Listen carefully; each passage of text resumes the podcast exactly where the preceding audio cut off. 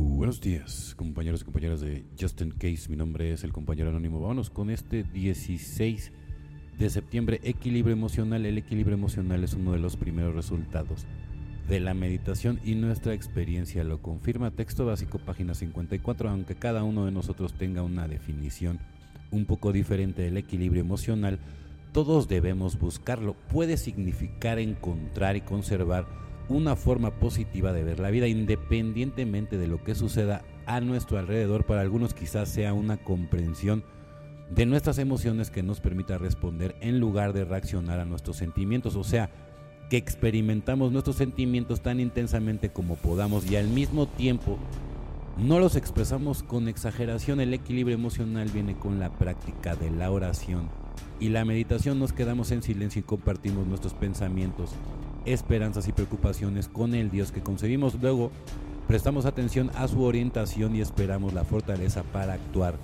en esa dirección. Con el tiempo, nuestra capacidad para mantener una especie de equilibrio mejora y los violentos altibajos emocionales que solíamos tener empiezan a calmarse. Desarrollamos el talento de dejar a los demás sentir sus sentimientos. No tenemos la necesidad de juzgarlos y nos entregamos completamente a toda nuestra gama de emociones. Solo por hoy a través de la oración y la meditación debo regular y descubriré lo que significa para mí el equilibrio emocional. Qué, importante, ¿no? O sea, tener un equilibrio emocional, ¿no? O sea, porque lo que aprendes aquí es que los problemas nunca van a cambiar. Lo que cambia es tu manera de reaccionar ante ellos, ¿no?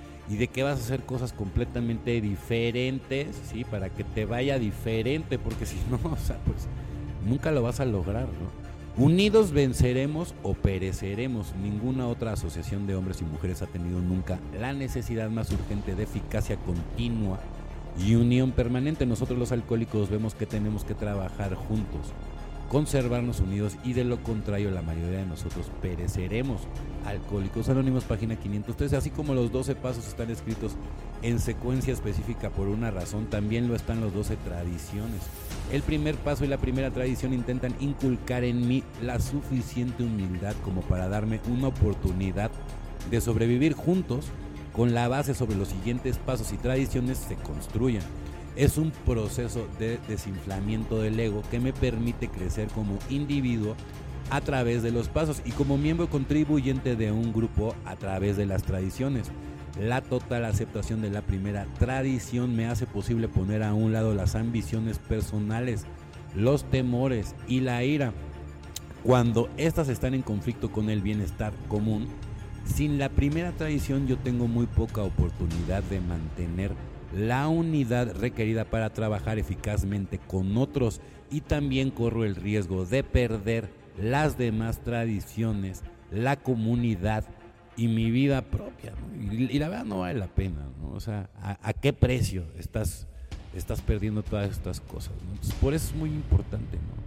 Y, y, fijarse bien si eres de primer ingreso. O sea, no te desesperes, no todo lo que brilla es oro, pero al final todos los grupos son iguales, yo te voy a ahorrar.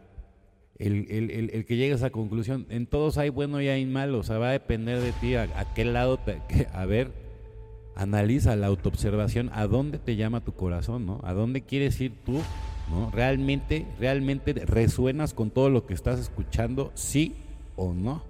Muy importante. Bueno, compañeros y compañeras de Justin Case, mi nombre es el compañero anónimo. O sea que tengan un excelente día, tarde, noche, dependiendo del horario en que me escuchas. Felices 24 y nos vemos muy, pero muy pronto.